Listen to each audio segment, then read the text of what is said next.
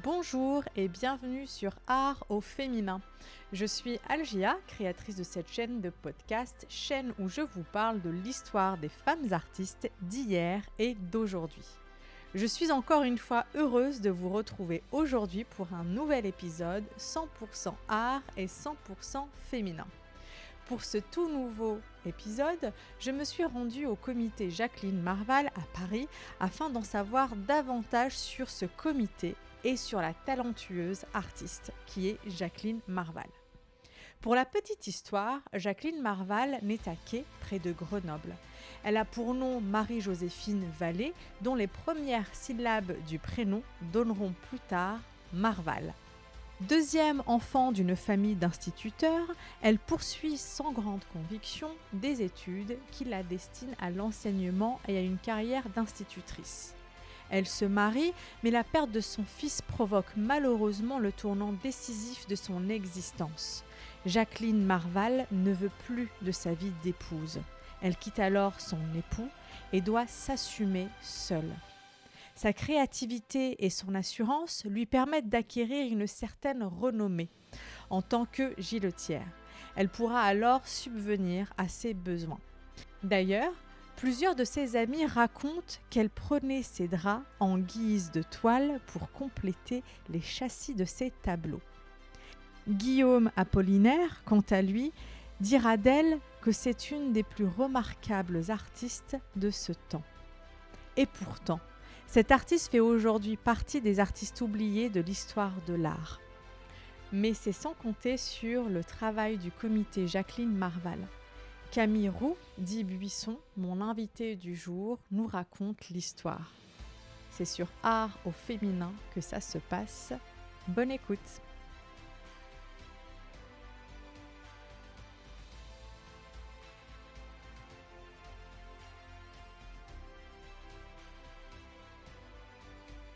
Camille Roux dit Buisson. Bonjour. Bonjour. Merci de me recevoir ici même, au comité Jacqueline Marval. Bah, merci à toi, écoute, c'est un plaisir.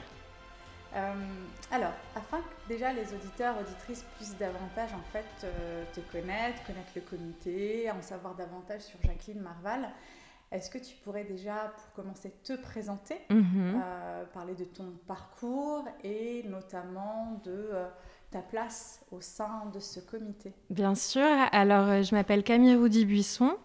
Euh, moi, en fait, j'ai pas commencé mon, parcours dans l'art, j'ai commencé mon parcours dans la mode. Euh, j'ai fait une école de marketing et de communication spécialisée dans la mode et le luxe à Paris. Mhm.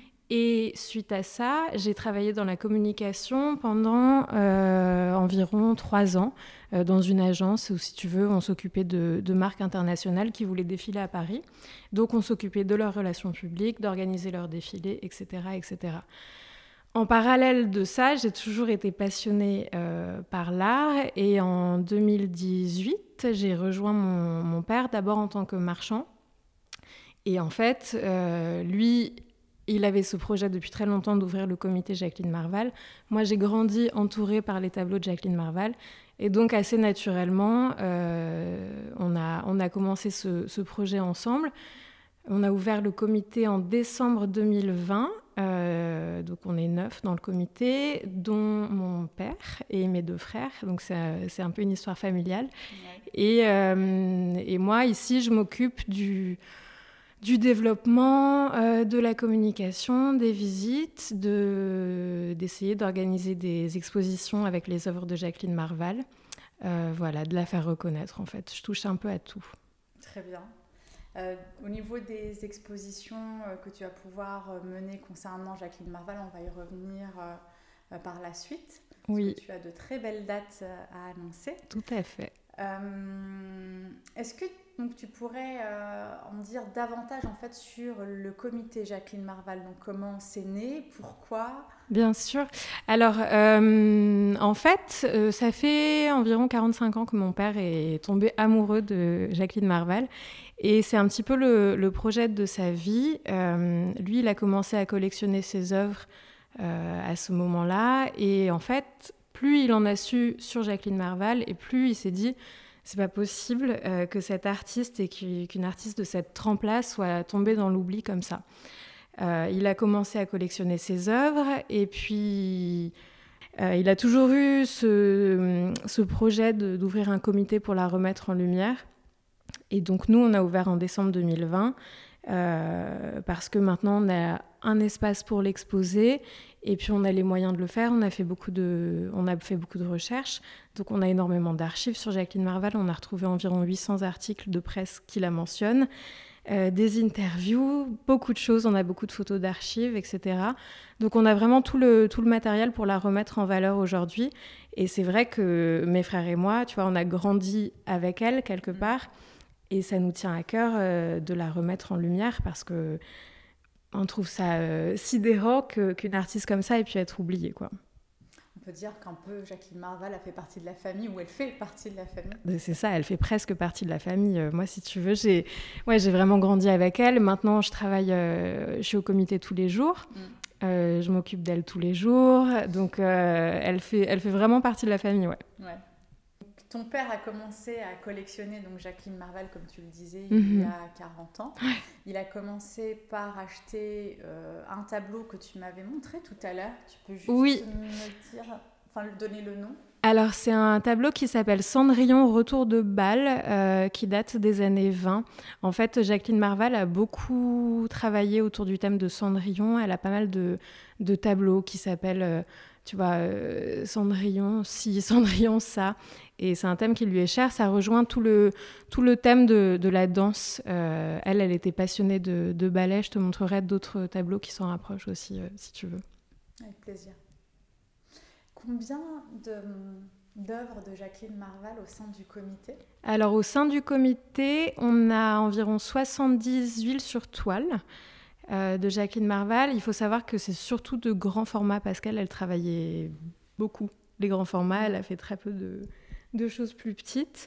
Euh, et on a beaucoup d'œuvres sur papier. Alors ça, on en a une, une quarantaine ici. Et on a des photos d'archives. Certaines sont exposées. Celles que tu vois ici, ce sont les photos de la galerie Druet. En 1912, c'est une galerie qui était rue Royale. Et, euh, et ça, c'était une exposition Jacqueline Marval. Tu peux retrouver certains des, des tableaux qui sont sur ces photographies au comité. Alors justement, Camille, est-ce que tu peux nous décrire euh, le lieu mhm, dans lequel on se trouve et nous parler euh, de, l'histoire de, celui-ci? Oui, bien sûr. Alors euh, ici, on est dans le 9e arrondissement à Paris. Donc on est tout près de Montmartre et du bateau Lavoir. Et en fait, pour l'histoire, là, on est cité Malzerbe. Et juste à côté, rue Victor Massé, tu avais la galerie Berthe Veil dans laquelle Jacqueline Marval a exposé avec Matisse, Marquet, etc. Mais bon, je reviendrai là-dessus après. Euh, et on est aussi tout près de la rue Lafitte où il y avait la galerie d'Ambroise Vollard, qui lui aussi a travaillé avec Jacqueline Marval, qui est le marchand à avoir découvert Jacqueline Marval en fait. Et euh, donc on est en plein 9e arrondissement et on, revient sur cette dimension un peu familiale parce que mon père habite juste au-dessus du comité euh, et c'est la maison dans laquelle on a, on a grandi avec mes frères, donc euh, c'est un lieu qui nous est cher. Et, et voilà, c'est un lieu qui, qui, est super parce qu'on a assez d'espace pour exposer une partie des tableaux de Jacqueline Marval. Mmh. et puis on a, une, on a une très grande verrière qui nous permet d'avoir une, une, belle lumière. Et surtout, le, le petit hasard, c'est que quand tu regardes les photos de la galerie de Ruet, justement, euh, c'est un espace qui ressemble beaucoup à celui-ci. Tu retrouves cette grande verrière. Euh, et en fait, les gens pensent beaucoup en voyant ces photos qu'il s'agit du comité, et pas du tout. Mais effectivement, ouais, ça, ça y ressemble énormément. Ouais, c'est fou. Hein. Mais on dirait, on dirait vraiment que c'est comme ça. Et l'accrochage que, que l'on a fait, c'est un petit peu un clin d'œil à, cette galerie, cette exposition et toute, euh, toute cette période, en fait. Mm, mm. Tu peux du coup euh, me parler davantage du coup de, l'artiste qui a été malheureusement oublié, me raconter son, nous raconter son histoire? Mhm. Pardon. Alors, euh, Jacqueline Marval, elle, elle est née en 1866 à Quai. C'est une petite ville à côté de Grenoble. Mhm.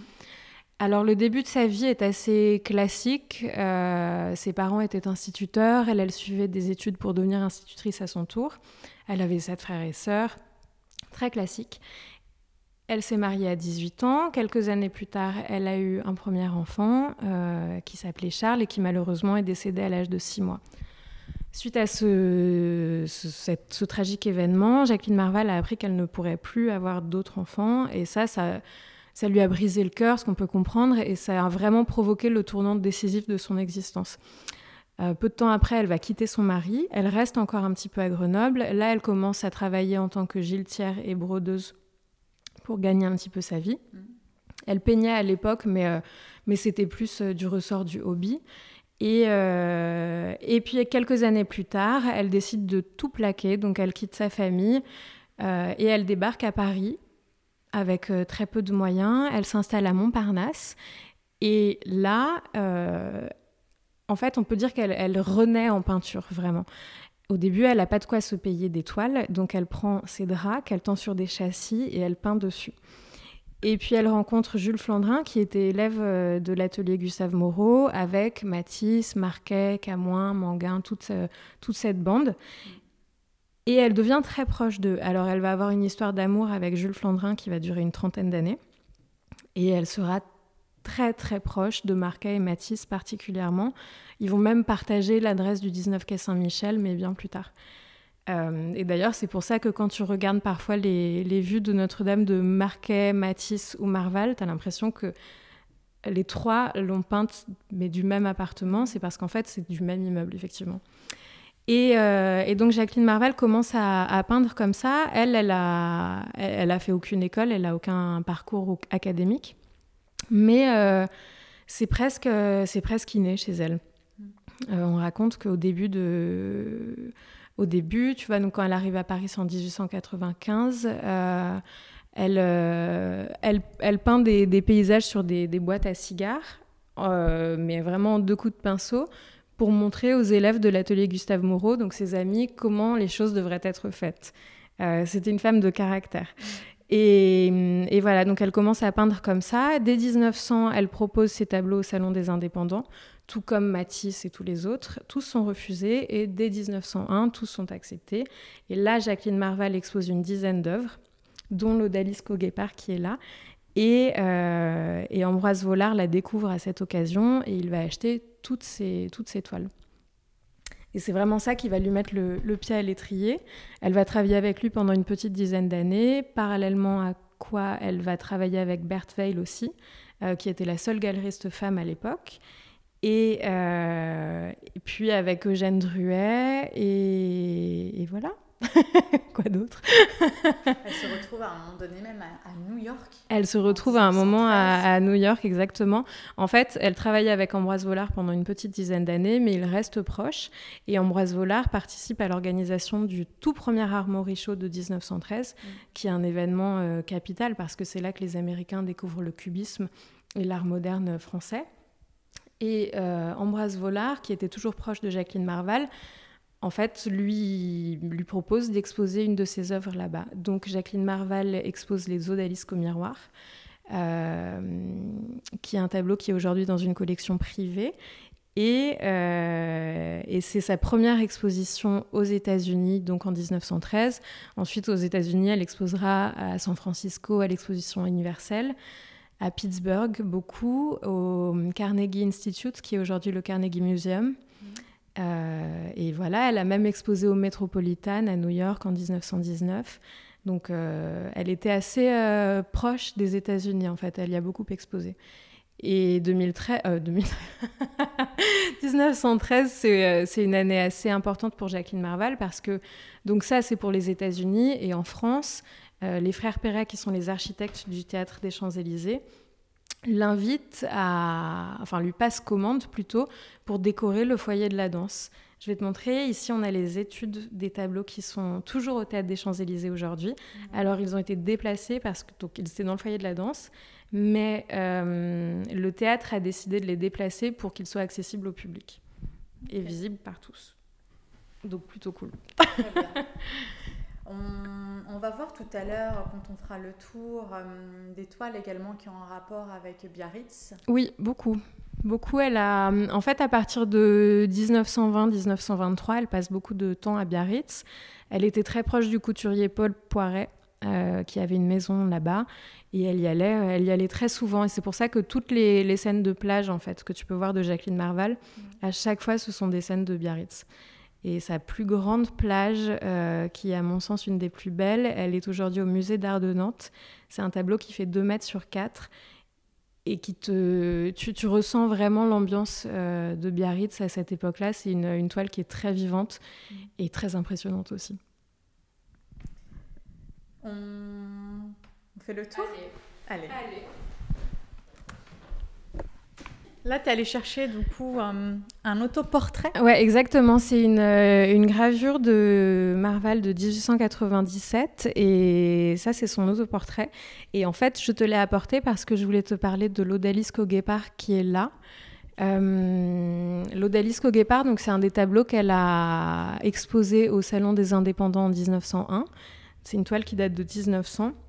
Et sur ce tableau, elle représente une odalisque et euh, c'est un tableau qui est très important parce que déjà, ça, te montre la différence de, traitement de l'odalisque euh, d'une artiste femme ou d'un homme.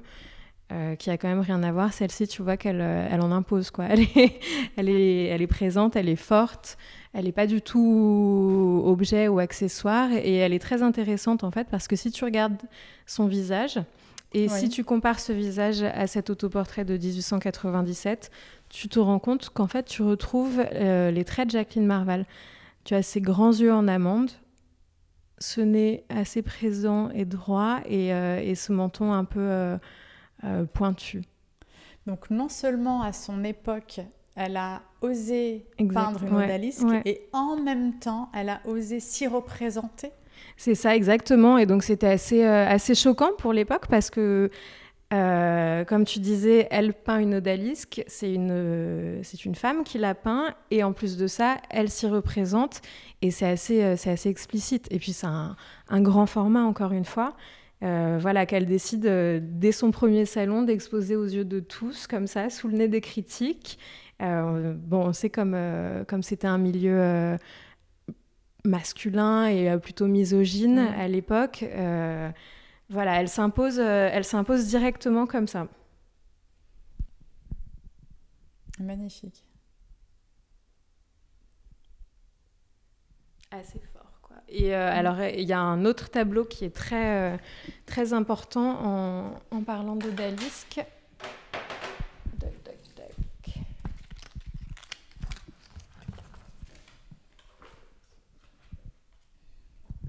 Voilà, celui-ci, tu vois, c'est un tableau qui s'appelle La Minerve, qui est dans une collection privée.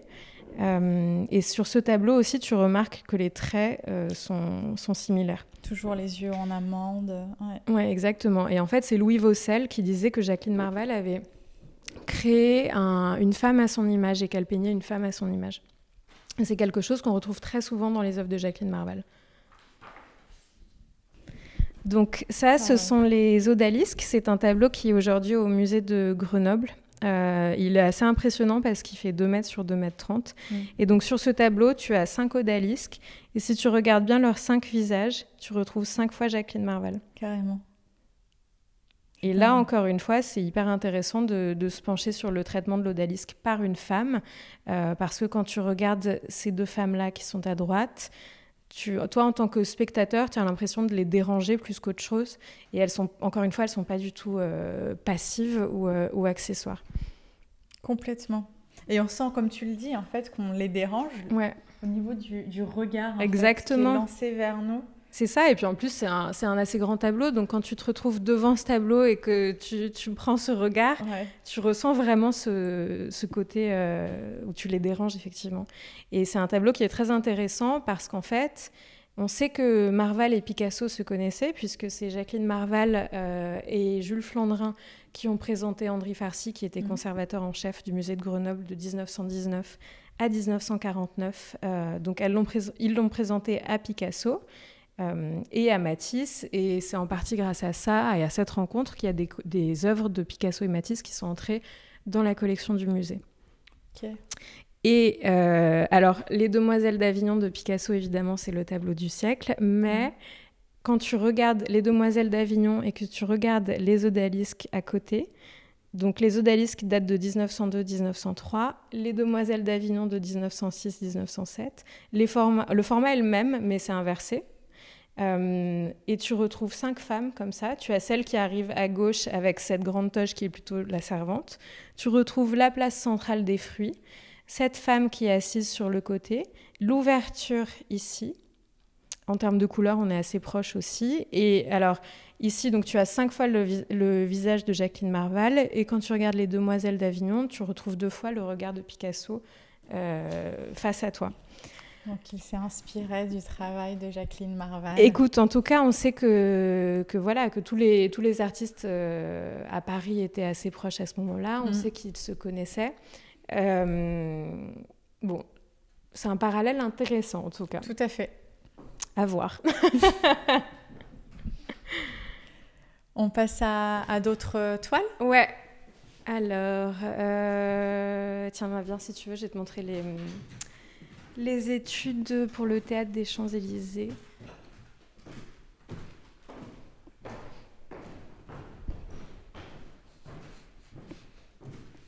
Alors voilà, ici tu as trois études pour le théâtre des Champs-Élysées.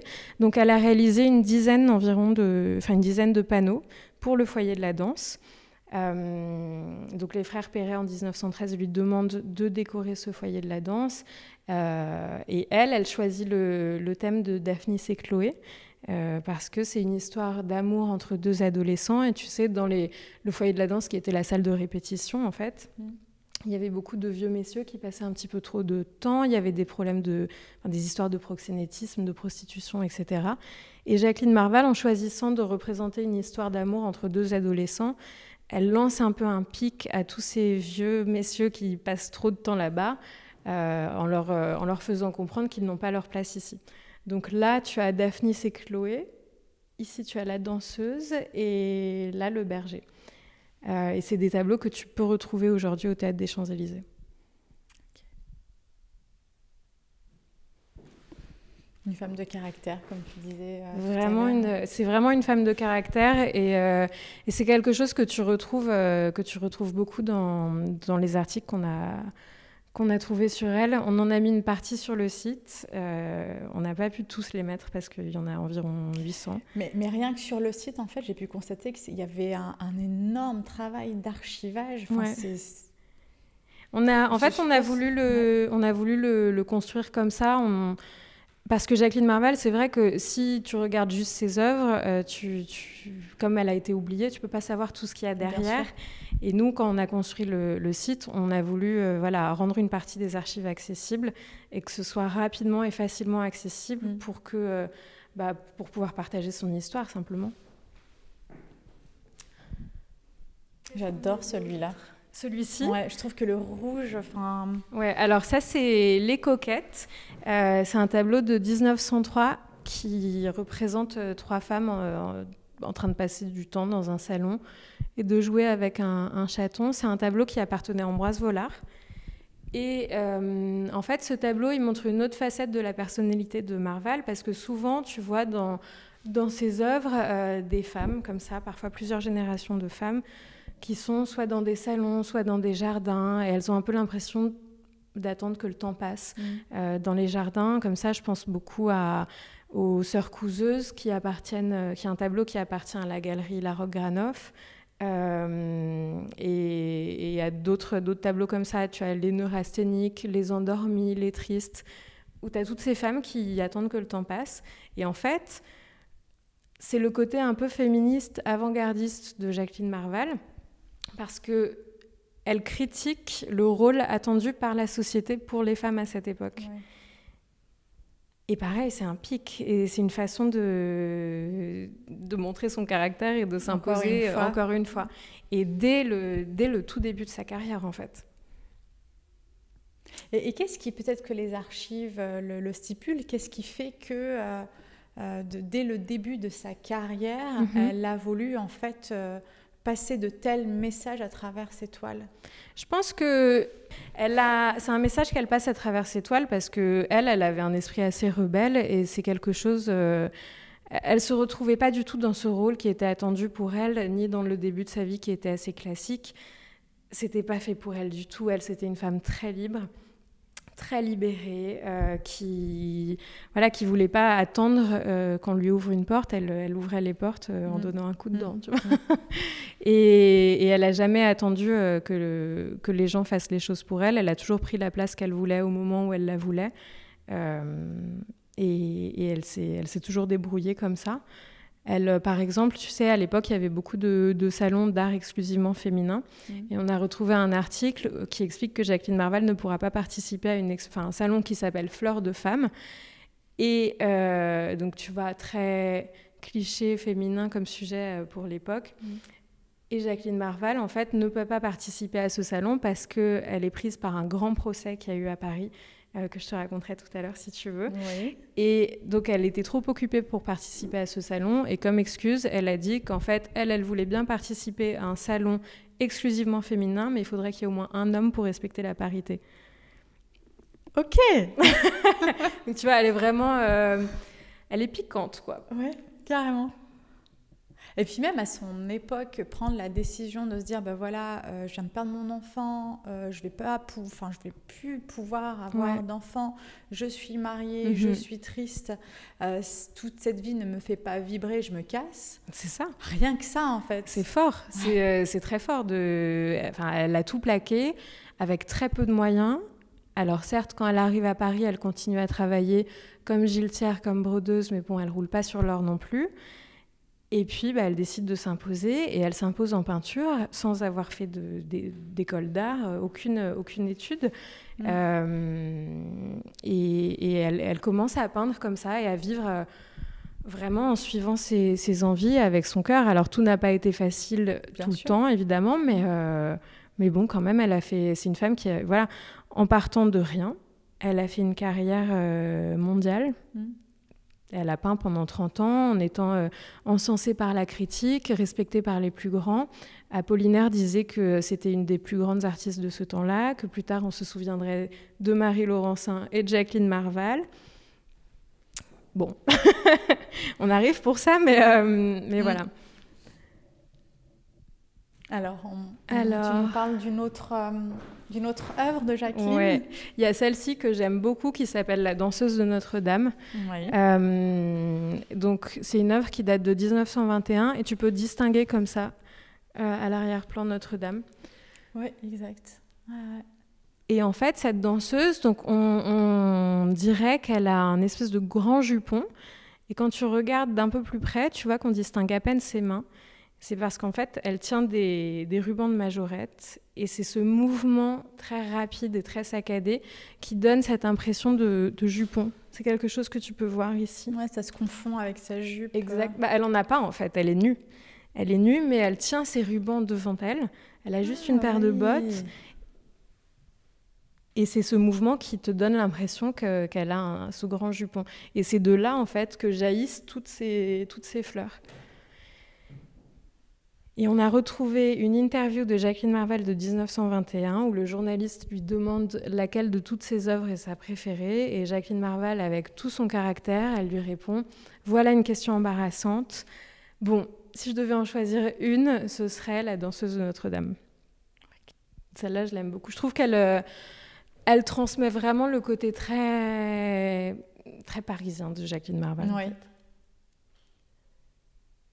Et puis ces couleurs qu'elle utilise, euh, c'est frais, c'est... Ouais, elle a vraiment une, euh, une, gamme. Alors, ça dépend un peu des, des, périodes. Tu vois, au tout début du 20e, tu retrouves euh, des couleurs parfois un peu plus sombres. Mm. des rouges, des, des, marrons, des ocres. Et, et c'est vrai que plus, plus sa carrière avance, plus elle, elle elle part dans la couleur. Euh, elle, elle faisait quand même partie du, groupe des, Fauves à mm. l'époque. Euh, et c'est vrai que, par exemple, sur l'étrange femme qui est ici, tu, remarques ces grands aplats de couleurs. Tout à fait. Il est magnifique celui-là. Je l'aime beaucoup. Et tu vois, encore une fois, tu as une odalisque comme ça qui est allongée, mais qui est pas du tout passive et qui, euh, voilà, qui est pleinement le, le personnage de cette œuvre. Qui d'autre Un autre que tu affectionnes ah ouais, alors attends, j'espère que tu as la journée parce que euh, il y a celui-là que j'aime beaucoup aussi qui s'appelle euh, Fleur devant Notre-Dame et donc encore une fois, tu vois Notre-Dame parce que donc c'était la vue de, de, de son appartement et de son atelier au 19 quai Saint-Michel. Super belle vue. Hein. Jolie vue, hein. pas mal du tout. Et, euh, et donc tu vois Notre-Dame et celui-ci, il a la particularité parce qu'elle a peint beaucoup de bouquets à sa fenêtre. Euh, et celui-là a la particularité de montrer vraiment euh, la vie à l'extérieur et le quai enfin, les quais de scène comme ça, mm. les bouquinistes, les passants. Et ça, j'aime beaucoup parce que c'est assez rare sur ces, sur ces bouquets de fleurs. Elle nous invite à se mettre à sa place. Exactement.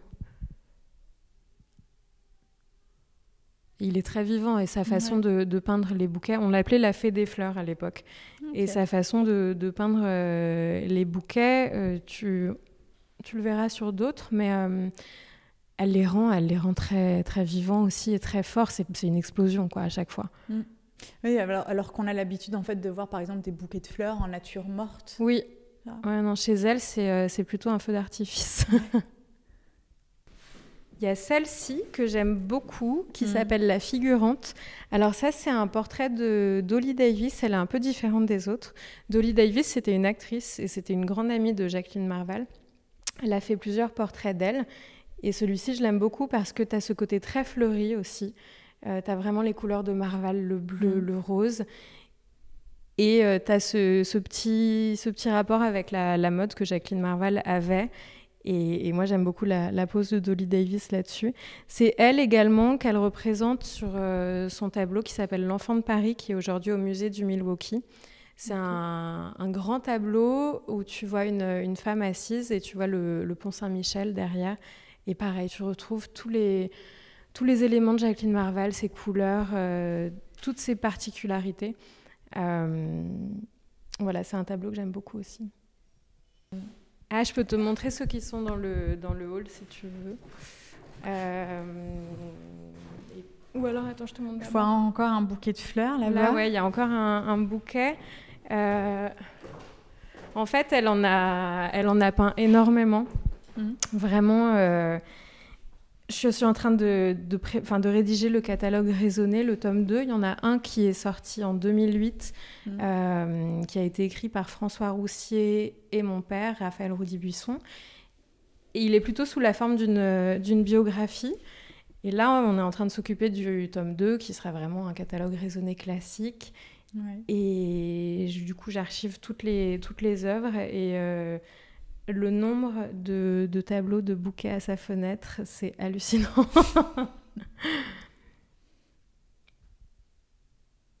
On retrouve toujours les, couleurs de Jacqueline. Ouais, et là, si tu regardes par la fenêtre, justement, tu retrouves les, quais aussi. Mais euh, bon, tu vois moins ce qui se passe que sur, euh, que sur Bouquet devant Notre-Dame. Mm. Alors, tu disais réouverture à partir de, de quand? Alors, on ouvre, enfin, en fait, nous, on est ouvert sur, euh, sur rendez-vous uniquement. À la base, on s'était dit qu'on ouvrait les rendez-vous plutôt aux professionnels du milieu de l'art. Mais c'est vrai que comme j'ai eu pas mal de demandes et que moi, j'ai envie de partager cette histoire avant les expositions qui sont à venir, euh, j'ai commencé à mettre en place un système de visite guidée en petits groupes pour pouvoir raconter l'histoire de Jacqueline Marval et pas seulement montrer les tableaux.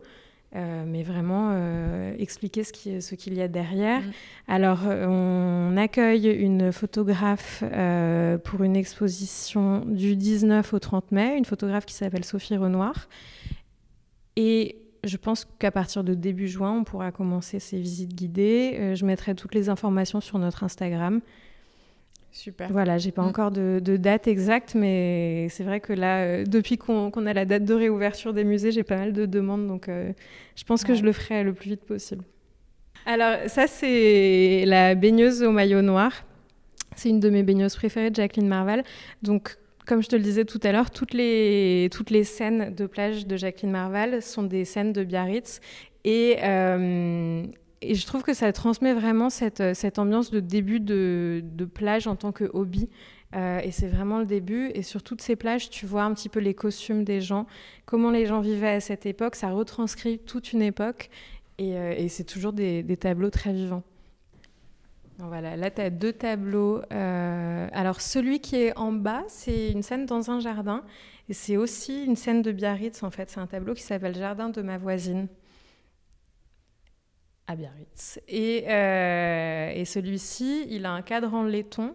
Celui qui est au-dessus, c'est un tableau qui s'appelle Rêve de femme endormie et il a le même cadre en laiton parce que les deux appartenaient à Eugène Prince, mm. qui était un décorateur qui travaillait énormément le laiton.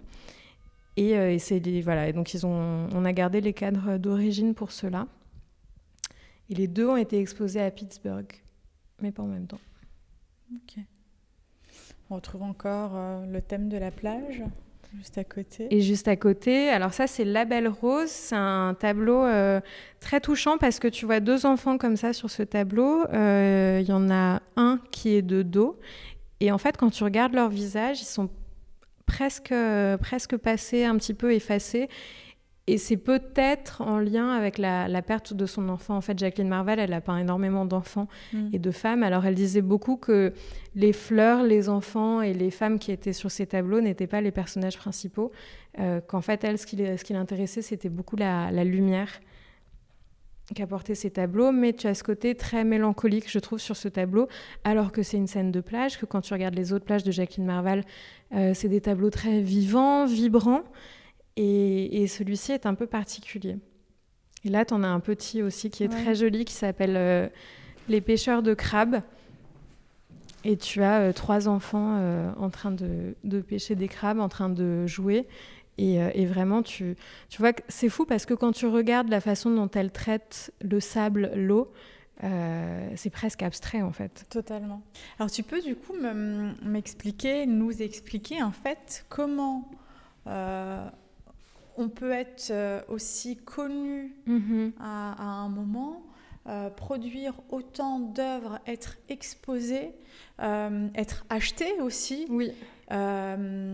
sur le site, il y avait comme information qu'il y avait eu une rétrospective de son art en 87 et que du jour au lendemain, tombée aux oubliettes Elle est tombée dans l'oubli. Bah, alors déjà, euh, en tant que femme, euh, c'était quand même plus compliqué à l'époque. Euh, elle n'a pas eu d'héritier puisque son fils est décédé à l'âge de 6 mois. elle a une de ses sœurs qui s'intéressait à son, à son art, mais ça n'a pas suffi. Et quand elle est décédée en 1932, son œuvre a été un peu dispersée aux quatre coins du monde. Aujourd'hui, tu mmh. retrouves des tableaux de Jacqueline Marval dans le monde entier. Euh, en as jusqu'au Japon, il y en a en Russie, il y en a aux États-Unis, il y en a en Europe, en France.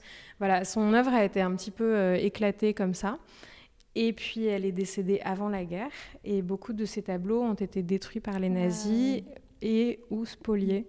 Euh, il y en a quelques-uns qui ont été retrouvés et il y en a quelques-uns qu'on recherche toujours.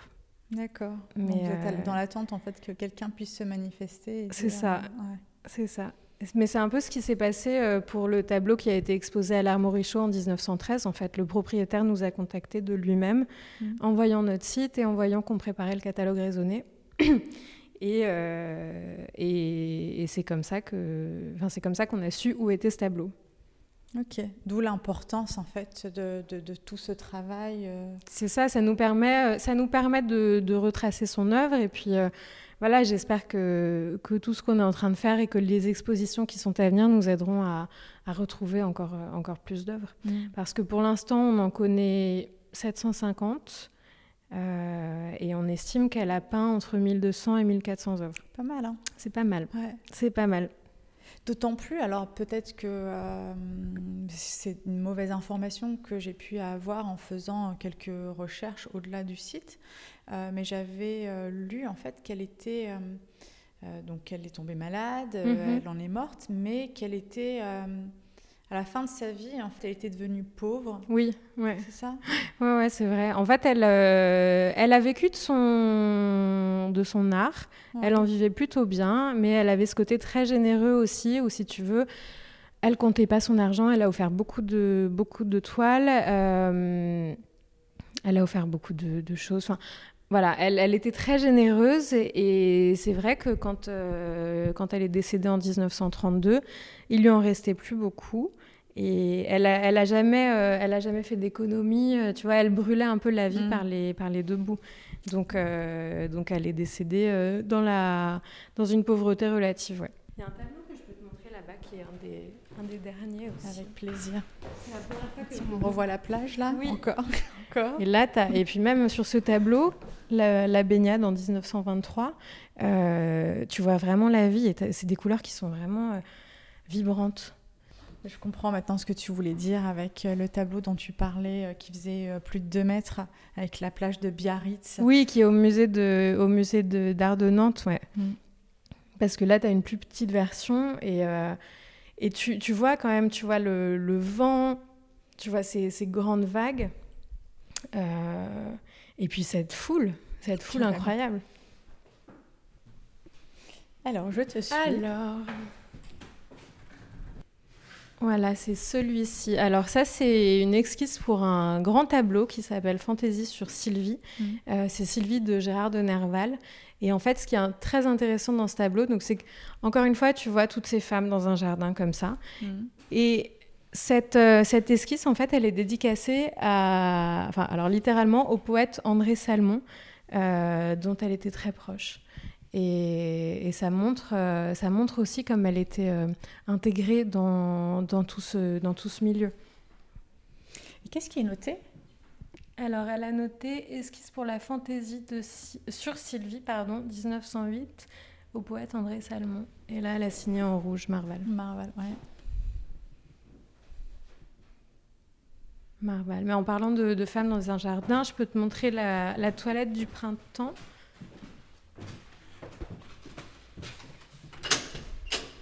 Alors. Hop. Ah, c'est celui-là qu'on voit euh, quand on rentre. Celui-là, ouais. Celui-là et. Ouais. ouais. Ces deux-là, et puis il y a l'affiche aussi que je vais te montrer.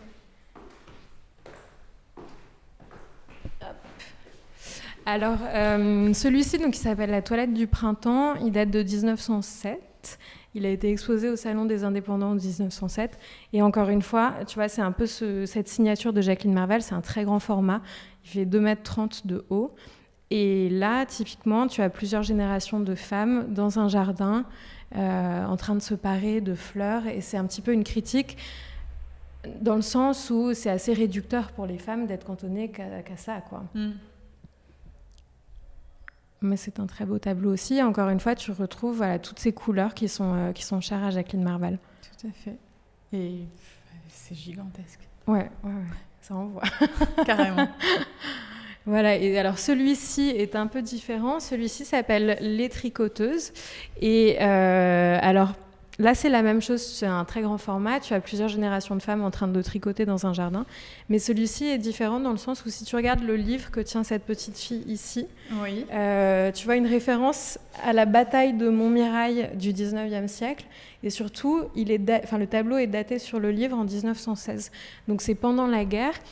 Et toutes ces pelotes de laine bleue que les femmes sont en train d'utiliser pour leur tricot, en fait, euh, c'est le bleu horizon et c'était le bleu horizon des uniformes des soldats à l'époque. Et donc ces femmes-là, bien que effectivement quand tu les regardes comme ça, tu as un peu l'impression qu'elles attendent que le temps passe, en mmh. réalité elles participent à l'effort de guerre. Voilà, et puis ici, tu as une, une affiche qui est assez intéressante. Euh, ce que je t'ai pas dit tout à l'heure, c'est qu'en fait, Jacqueline Marval, on, lui a demandé de réaliser plusieurs affiches au long de sa carrière. Pour des salons Pour des salons. Par exemple, en 1923, elle a fait l'affiche du salon d'automne mmh. avec euh, la couverture du catalogue, le carton d'invitation. Voilà, ça, comme le théâtre des Champs-Élysées, si tu veux, ça montre un petit peu son importance à l'époque. Mm. Et ça, euh, c'est une affiche pour le bal de l'aide amicale aux artistes. Euh, c'est autour de 1927. Euh, et, voilà, tu as cette danseuse. Et là, encore une fois, je trouve que tu retrouves vraiment tous les codes de Jacqueline Marval. Tu as les fleurs comme ça, et regarde comme elle arrive à te, à te faire comprendre les fleurs en deux coups de, deux coups de pinceau. Carrément. Et euh, tu as cette danseuse avec euh, les grands. Il y a un petit côté Marval aussi, et un petit, un petit côté Kiki de Montparnasse, euh, dont elle avait fait le portrait aussi au passage. avec ses grands yeux comme ça, cette petite bouche. Et, et, voilà. Tout à l'heure, tu me parlais de certaines expositions qui vont pouvoir se réaliser. Euh, et notamment l'une d'elles, je pense que tu mhm. peux d'ores et déjà nous en parler.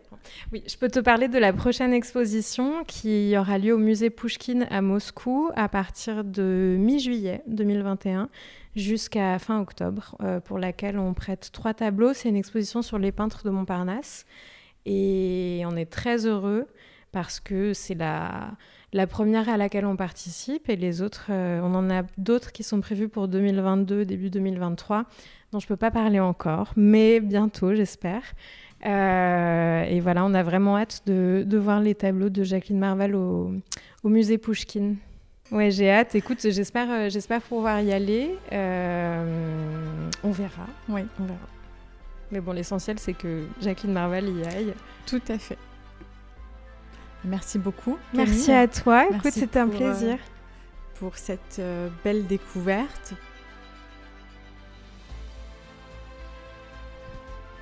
Je tiens encore une fois à remercier Camiro dit Buisson d'avoir partagé avec nous l'histoire de l'artiste Jacqueline Marval.